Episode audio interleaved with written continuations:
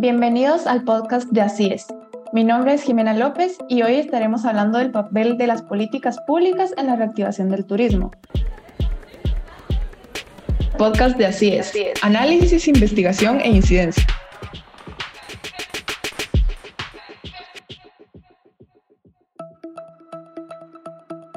Nos acompaña Mónica Figuerola, quien es licenciada en Derecho con un máster en Dirección Hotelera y un doctorado en Turismo. Se ha desempeñado como directora general de Turismo en el gobierno de Rioja durante 12 años y en diferentes comisiones en el Ministerio de Turismo de España. Ha ocupado a su vez diversos puestos directivos en el sector privado y público. Ella nos acompaña desde Madrid, España, es que es un país eminentemente turístico. Bienvenida, Mónica. Pues muchísimas gracias por invitarme a participar en este podcast y bueno, voy a intentar compartir mi experiencia sobre los años en los que estuve al frente del gobierno de La Rioja, donde tuve la oportunidad de liderar políticas públicas para la promoción y el desarrollo del turismo en España. Gracias, Mónica. Para nosotros es un gusto que nos esté acompañando y pues que nos comparta un poco de, esa amplia experiencia que usted tiene, ¿verdad? Pues el turismo eh, ha, sido un sector que ha sufrido un impacto eh, dramático. Inclusive eh, se puede considerar como el peor año de la historia del turismo y países como España han tenido cierta recuperación actualmente de, lo que es el sector, ¿verdad? Usted, usted nos contará un poco más de, de la experiencia del país como tal. En países como Guatemala, pues el sector sí sigue fuertemente afectado. La mayor parte de las empresas eh, aún no ha recuperado sus, sus, niveles de ingresos que tenían previo a la pandemia. Imagino que, que en España, pues se pasaron por un, por un momento o una etapa similar. Eh, nos contará Mónica cómo es que está la, la situación del turismo en España actualmente. Bueno, lo primero yo quiero decir que España es un país que ha sufrido muchísimo con la pandemia. Creo que es probablemente uno de los países europeos que más eh, ingresos por turismo ha perdido y al final esto está muy relacionado con el peso que tiene el turismo en nuestra economía, ¿no? que alcanza el 12% de nuestro Producto Interior Bruto. Por lo tanto, aunque las cosas se han intentado hacer correctamente, al depender tanto económicamente, al no tener otras industrias más desarrolladas, eh, la pandemia ha sido devastadora para la economía española. Entonces, esto sí que a lo mejor no se ha notado en otros países donde no tienen una dependencia tan estrecha de la economía turística. Por otra parte, además, España es un país eminentemente abierto al turismo internacional, es decir, es que además de que tenemos mucho turismo, en el 2019 82 millones de turistas de los que vinieron a España eran extranjeros, con lo cual esto hace que todavía eh, la repercusión de la pandemia haya sido mayor porque teníamos una enorme dependencia de la movilidad de la movilidad aérea, ¿no? de la movilidad en los viajes. Aunque es verdad que el sector es un sector muy profesionalizado, muy competitivo, muy avanzado, muy moderno y con muchísima experiencia intentó capear al temporal enfocándose al turismo doméstico, sustituir 82 millones de turistas internacionales es muy difícil supliéndolo con el turismo nacional, sobre todo porque tuvimos muchas etapas de confinamiento que aunque la gente tenía ganas de viajar, y yo creo que en ese sentido los españoles fuimos muy solidarios con la industria y apostamos por destinos nacionales, es que no podíamos viajar, más allá de luego eh, de otros fenómenos psicosociales como el miedo al viaje, el miedo al contagio, etc. Por lo tanto, el 2020 fue un año terrible, fue catastrófico para la industria con una pérdida de más de 70.000 millones de euros en ingresos turísticos pero es verdad que la temporada estival se sobrellevó con ocupaciones en torno al 60% gracias a la demanda doméstica. En el 2021 es verdad que nos relajamos bastante ya. Empezó la vacunación en España a primeros de enero del 2021. La mitad de la población en verano estaba, digamos, la mitad de la población diana estaba ya vacunada y por lo tanto, pues hubo una mayor relajación y el turismo nacional viajó incluso más que en etapas anteriores por ese, fenómeno de turismo de venganza, ¿no? esas ansias que teníamos de viajar por haber estado tantísimos meses confinados. Por otra parte, el turismo internacional se recuperó, de todo de mercados más tradicionales, los históricos, los mercados cautivos europeos, como los del Reino Unido, Alemania, de los que tenemos una fuerte dependencia, fundamentalmente porque España era un país con unos altos niveles de vacunación. Es cierto que nuestro gobierno hizo un enorme esfuerzo por vacunar a la población diana lo antes posible. Se vacunó además al sector turístico de forma prioritaria y nuestros mercados, digamos, prioritarios también estaban vacunados. España además ha sido un país tremendamente disciplinado con el tema de las vacunas y probablemente somos uno de los países con mayor índice de vacunación. Ahora rozamos ya el 93% de la población diana. Esto es absolutamente increíble y es bastante distinto de lo que sucede en otros países europeos. Con lo cual, obviamente, esto ayuda. De hecho, ahora mismo España en esta sexta ola eh, europea de, COVID con esta nueva variante está, está teniendo una, digamos, una tasa de infección más baja que otros países europeos, precisamente por esa alta vacunación. Con lo cual, a priori somos un país seguro, que, proyectamos una imagen de destino seguro y esto ha hecho que nos elijan frente a nuestros competidores eh, más agresivos, como podría ser Egipto, Turquía, Túnez, de la zona del Mediterráneo. Y luego, pues que somos un país muy preparado, con muy buenas infraestructuras y que, bueno, pues esto hace también que, sobre todo nuestra planta hotelera es muy moderna, pues que los turistas se sientan muy seguros. Entonces, bueno, todo esto, por supuesto, ha ayudado a que el 2021 no sea tan mal año como el 2020, pero en cualquier caso nunca llegará a ser como el 2019 y vamos a también a visualizar pérdidas verdaderamente millonarias. Es verdad que hay ciudades como Madrid, que ahora mismo están en unas ocupaciones muy altas, de un 80-85%. Esto es muy bueno. Otras ciudades están respondiendo peor, como Barcelona.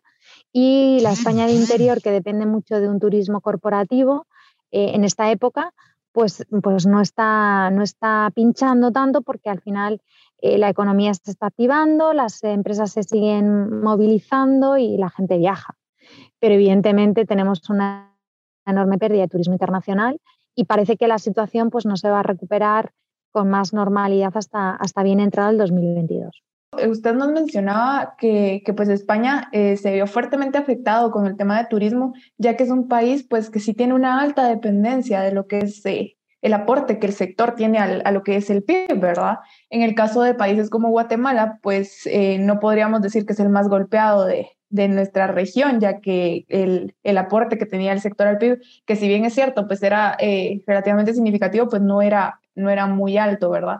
¿Qué, ¿Qué cambios estructurales sugeriría usted que Guatemala debe realizar para poder apostar más por lo que es el turismo? Bueno, yo creo que tiene que estar lo primero en la agenda política, es decir, la agenda ministerial tiene que tomar la decisión si una de las principales economías de Guatemala debe ser el turismo, ¿no? Y a partir de ahí trabajar en coordinación con el resto de ministerios. Es decir, el turismo es una actividad extraordinariamente transversal que depende de muchos elementos que no son intrínsecamente turísticos. No se trata de tener recursos o de tener paisaje o de tener oferta hotelera. Se trata de tener buenas infraestructuras, aeropuertos, conectividad, seguridad, eh, salubridad. Es decir, necesitamos una serie de elementos que, que si no se dan en un destino, pues no puede existir el turismo, ¿no? Por mucha buena voluntad que tengamos. Entonces, el turismo lo primero tiene que estar en, la agenda política. Los políticos se tienen que hacer un planteamiento de dónde estáis y dónde queréis estar en, materia turística. Y para, y para saber dónde estáis, lo primero que hay que hacer es hacer un buen inventario de recursos, de situación, un, diagnóstico de, la situación de, de la salud del turismo en el país. Y a partir de ahí tomar decisiones, proyecciones, estrategias e implementar tácticas. Pero la primera es, desde luego, es decidir si el turismo va a ser una de las principales economías y, por lo tanto, ponerlo en la agenda. Y la agenda significa dotarle de inversión, dotarle de recursos, dotarle de flexibilidad a la hora de determinar políticas que favorezcan la inversión, políticas que favorezcan la apertura a nuevos mercados, eh, políticas que impliquen inversión en promoción internacional, eh, dar esa seguridad que los turistas necesitan, pero no hablo de la seguridad en temas de salud, hablo de, que sea un país seguro, que sea un país estable, que haya seguridad jurídica para que las empresas puedan invertir. Entonces son temas eh, bastante de fondo que tienen que partir de, decisiones muy, muy valientes por parte de, del gobierno, ¿no? de los políticos. Tiene que haber un Ministerio de Turismo que sea muy fuerte y que tenga una interlocución directa con la presidencia y que tenga una interlocución directa con los otros ministerios, porque, insisto, si hay una actividad económica que es transversal es el turismo. El turismo depende de, tantos elementos del tejido empresarial que, es infinito, ¿no? las interrelaciones y, y, el efecto multiplicador también, ¿no? Para lo bueno y para lo malo. Por lo tanto, está en la agenda y a partir de ahí hacer una buena planificación estratégica, marcarse unos objetivos, establecer un plan de acción con unas tácticas y tampoco hay que inventar nada, esa es fijarse en, los mejores, aprender de, los casos de éxito, del entorno o de situaciones de destinos muy similares y a partir de ahí empezar a trabajar. Yo creo que sin la cooperación o sin la coordinación público-público entre los ministerios no cabe hablar de política turística eficiente y por ende creo, como no podría ser de otra forma, en la política de cooperación público-privada. Es decir, una vez que ya hay una buena coordinación eh, pública entre las administraciones de diferentes ramos, pero también, muy importante, la coordinación pública-pública a todos los niveles, es decir, desde el, desde el presidente hasta el último eh, alcalde del municipio turístico más pequeño. Es decir, todas las administraciones en sus diferentes niveles y en sus diferentes eh, ramos tienen que estar eh, coordinadas. Una vez que conseguimos esto, tiene que haber una buena coordinación eh, con el sector privado, pero a su vez el sector privado tiene que estar coordinado internamente, es decir, también creo mucho la coordinación privada-privada, la cooperación privada-privada, que los hoteleros hablen con los restauradores, que los restauradores se lleven bien con los guías turísticos, que los guías tengan buena relación con la oferta complementaria, que haya buenos aeropuertos, que haya conectividad aérea, entonces, entre los players, entre los stakeholders de la industria privada, tiene que haber una coordinación previa, preexistente. Solo así se puede plantear una coordinación público-privada a los gobiernos, ¿no? cuando ven que realmente el sector privado está unido, es un tejido fortalecido. Y yo creo que en España, y eso es uno de los learnings más importantes, es que el sector privado se ha unido como nunca, se ha apoyado como nunca, ha trabajado al unísono, ha trabajado por defender eh, a la industria eh, desde la aviación, pasando por los hoteles, incorporando a, la restauración. Es decir, todos los elementos de la cadena de valor han ido de la mano reivindicando eh, las mismas cosas al gobierno, para que hubiera una única voz y al final se defendiese la importancia de la industria turística en España. Por lo tanto, coordinación público-público, coordinación público-privada y cooperación entre privados.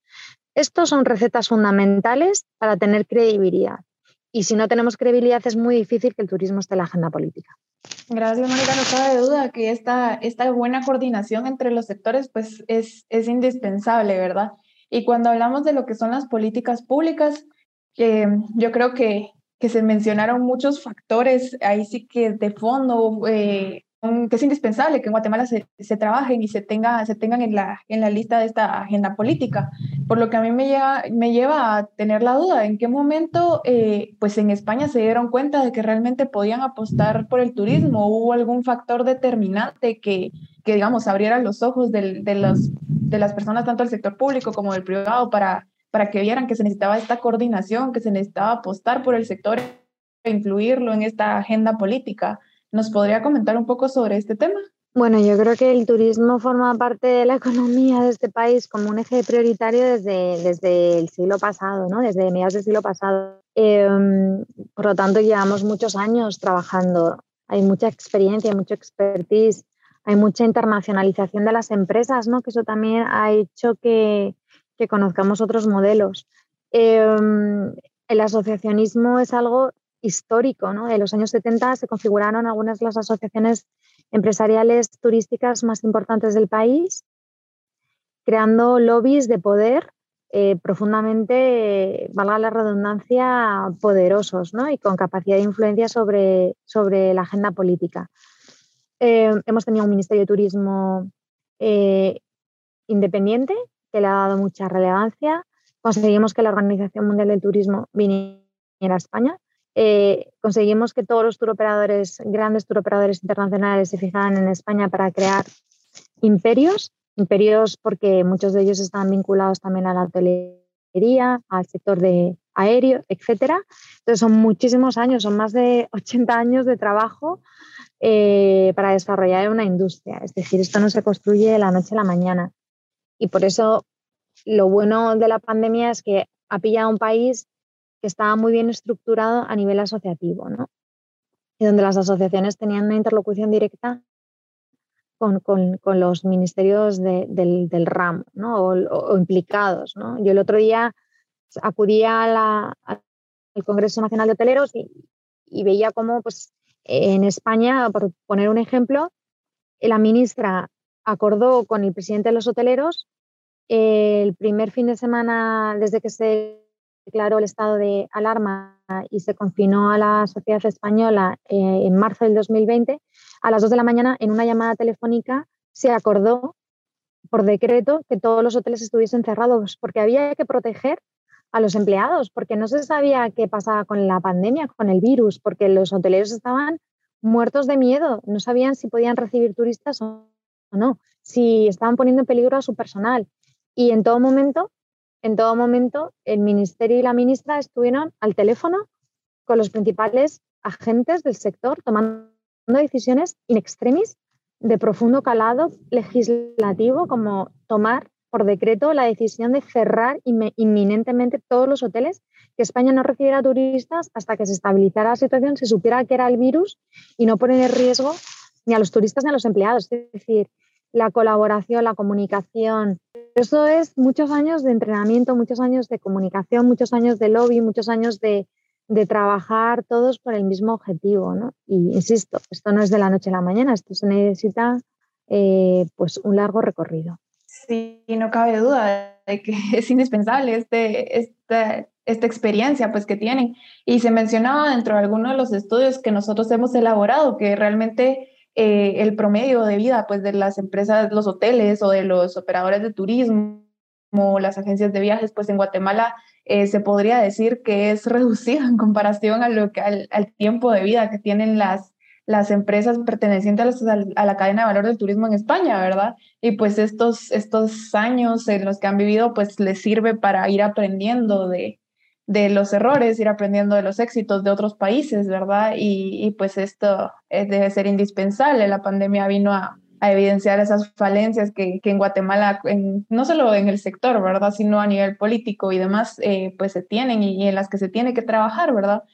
Em, algo que usted mencionaba previamente y, me llama mucho la atención es esta, eh, esta coordinación público-público, privado-privado, público-privado. Em, usted con su, con su amplia trayectoria, pues tanto en el sector público como privado, eh, tal vez nos pueda hablar un poco más de cómo se, se logra que realmente exista esta, este tipo de coordinación, ¿verdad? ¿Qué le, qué le sugeriría usted a, ahí sí que a las tomadores de decisiones?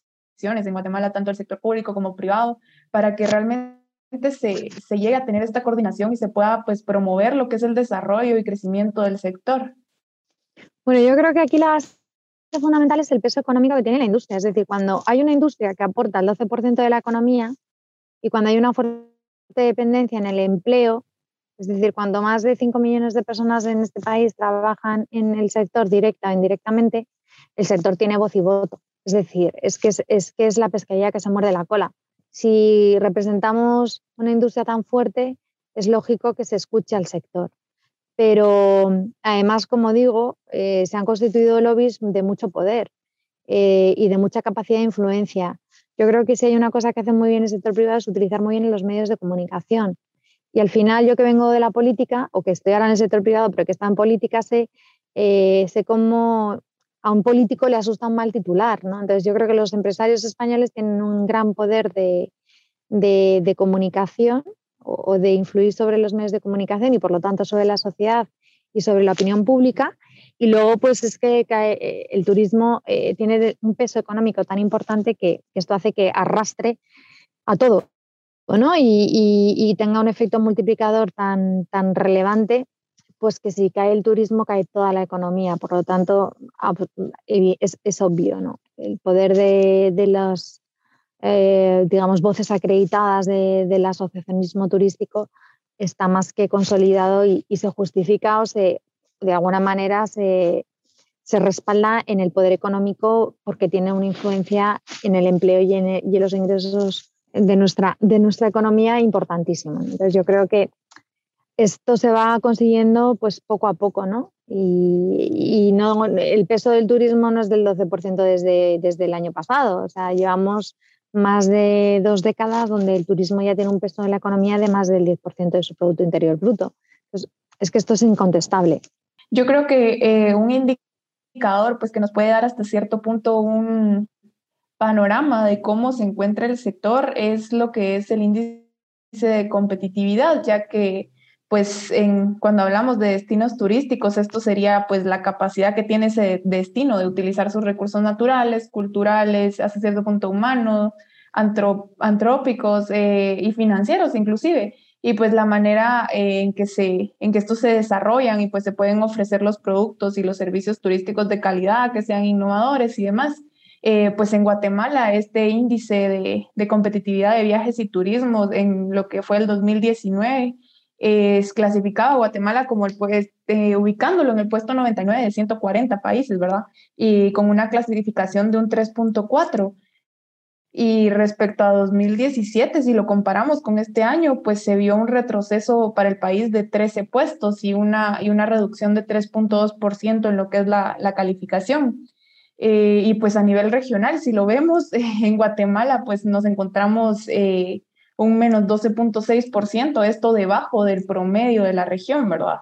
Eh, ¿qué, ¿qué, consejos le daría a usted o, qué considera que son esas áreas de mejora en las que, en las que como país podríamos, eh, a las que le podríamos apostar para mejorar en lo que es este, este ranking de competitividad? Bueno, es un ranking que se fundamenta en una serie de pilares, por lo tanto hay que ir pilar por pilar, analizando qué es lo que se mide en ese pilar ir construyendo, ir reconstruyendo, ir incorporando elementos. Es decir, em, hay, hay, algunos pilares que, se, que son que de alguna manera se puede intervenir sobre ellos y hay que también ser realistas y hay pilares en los que no se puede intervenir. Es decir, si uno de los pilares que habla para que un país sea competitivo es que tenga buenas infraestructuras, pues hombre, un país no puede ser un país competitivo desde el punto de vista turístico si no tiene un buen aeropuerto, ¿no? Con, con, con acceso a vuelos internacionales. Bueno, pues en esto es en lo que tienen que invertir los políticos, es decir, infraestructuras. Eh, evidentemente, hay algunos pilares que están más allá de, nuestros, de nuestras competencias, ¿no? A lo mejor cuando se mide la calidad de los recursos turísticos, pues hombre, si es un país eh, pequeño, eh, de alguna manera muy bien ubicado, y, y en ese sentido, pues hombre, tampoco digamos que es Estados Unidos a nivel de que mm, tenga muchísimo territorio con todo tipo de recursos, em, zonas de playas, zonas de montaña, grandes ciudades, turismo más urbano, pero, pero bueno, contra eso no puedes competir. Es decir, hay variables, hay pilares que son eh, en los que la mano humana no interviene, pero hay pilares es en los que sí. Eh, campañas de marketing, promoción del país, hombre, pues aquí hay que invertir, hay que contratar a buenas agencias, hay que identificar cuáles son los atributos, saber hacer las campañas eh, e identificar esos elementos que te hagan diferentes. Entonces, hay muchas cosas de las que se puede trabajar. Por, por eso yo creo mucho en el índice, en todos los índices en general, ¿no? En todos los indicadores. Los indicadores, cuando son medibles, cuando son cuantificables, son herramientas para, para, para determinar estrategias muy útiles. Entonces, si nos fijamos en el índice de competitividad, por ejemplo, España, España pasó en el 2015 del puesto número 2 al puesto número 1 a nivel mundial porque mejoramos, entre otras cosas, en el eje de infraestructuras, en la calidad de los hospitales. ¿Por qué? Porque los hospitales son importantes también para los turistas. Y ahora, con esta pandemia, lo hemos visto más que nunca, la importancia que tiene la red hospitalaria dentro de las infraestructuras, de nuevo porque como el turismo es tan transversal, puede tener impactos en cualquier tejido empresarial, también en el sanitario. Entonces, uno de los elementos que nos hizo escalar de la segunda a la primera posición en competitividad turística fue la mejora de las infraestructuras sanitarias enfocadas a los turistas. Por eso creo que sí que se puede intervenir, pero para esto se necesitan muchos recursos y mucho tiempo y mucho apoyo y, y mucha estabilidad política, yo creo que una de las cosas cuando la gente me pregunta eh, por qué mi política durante los 12 años que estuve al frente de un gobierno fue tan homogénea, es decir, y, conseguí tantos objetivos o tantos frutos, fue por, por, la estabilidad, ¿no? Porque cuando vamos viendo políticos que, que duran los cargos poquito tiempo, al final la política se tiñe de un enorme cortoplacismo. Yo creo que lo bueno de estar en el poder tanto tiempo permitió que yo aprendiese de los errores, que me permitiese eh, mantener una línea de trabajo muy homogénea, muy continua, muy, muy estable, muy seria, muy rigurosa. Entonces yo creo que la estabilidad política también es importante, porque el cortoplacismo es lo peor, pero no solo para la política turística, para cualquier tipo de política.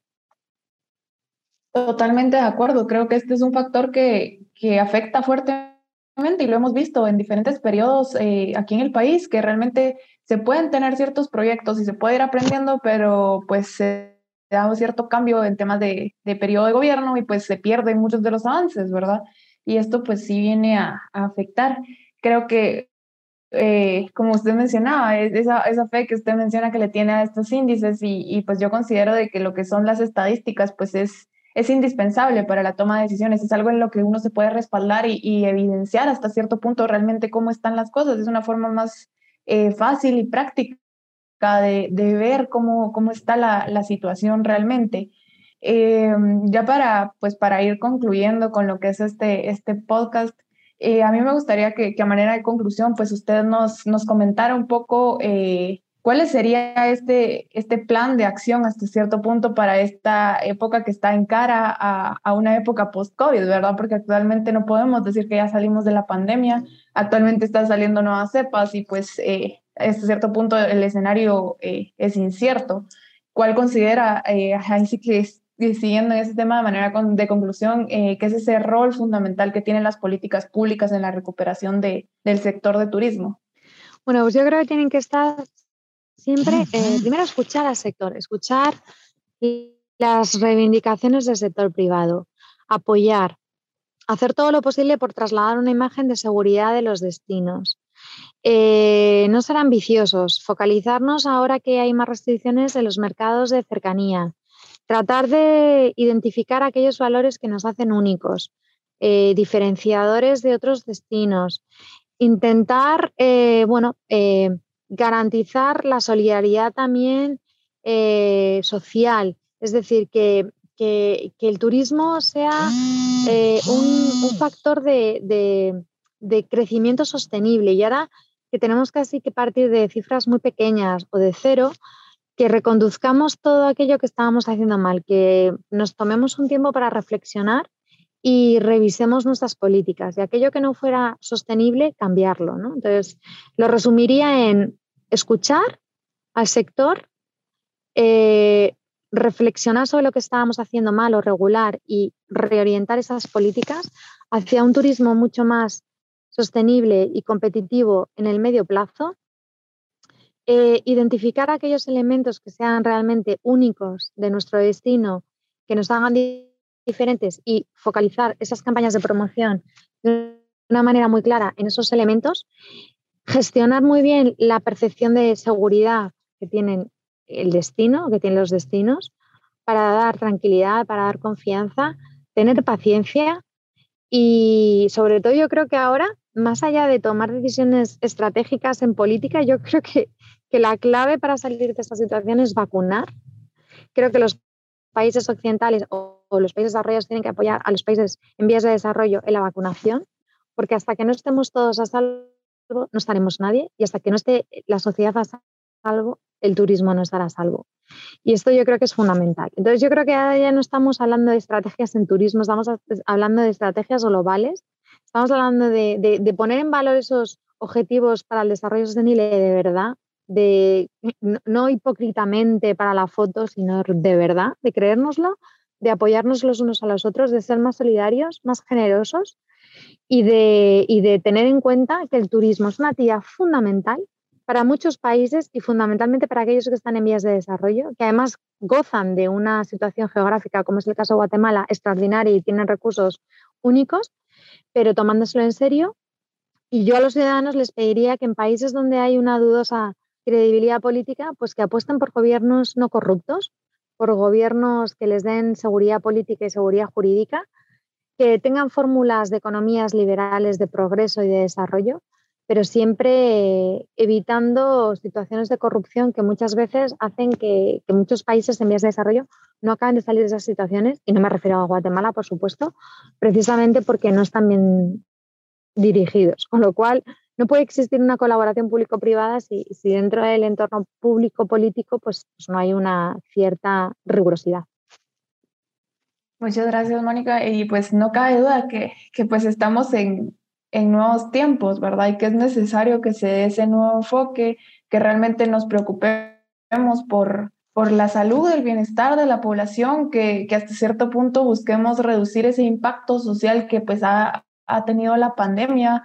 Y, pues me gustó algo eh, que usted mencionaba y quisiera eh, resaltarlo, que hasta que no estemos a salvo todos, pues no va a estar a salvo el sector, y no solo el sector de turismo, sino creo que son muchísimos los sectores y, y pues principalmente también me gustaría eh, resaltar el hecho de que el turismo pues es, es un sector transversal, como usted lo mencionaba, y esa derrama económica que tiene es algo que, que los países deberían de, reconocer, ¿verdad? Y trabajar por esto y, adaptarse pues a, lo que cada país tiene para ofrecer y tener ese diferenciador.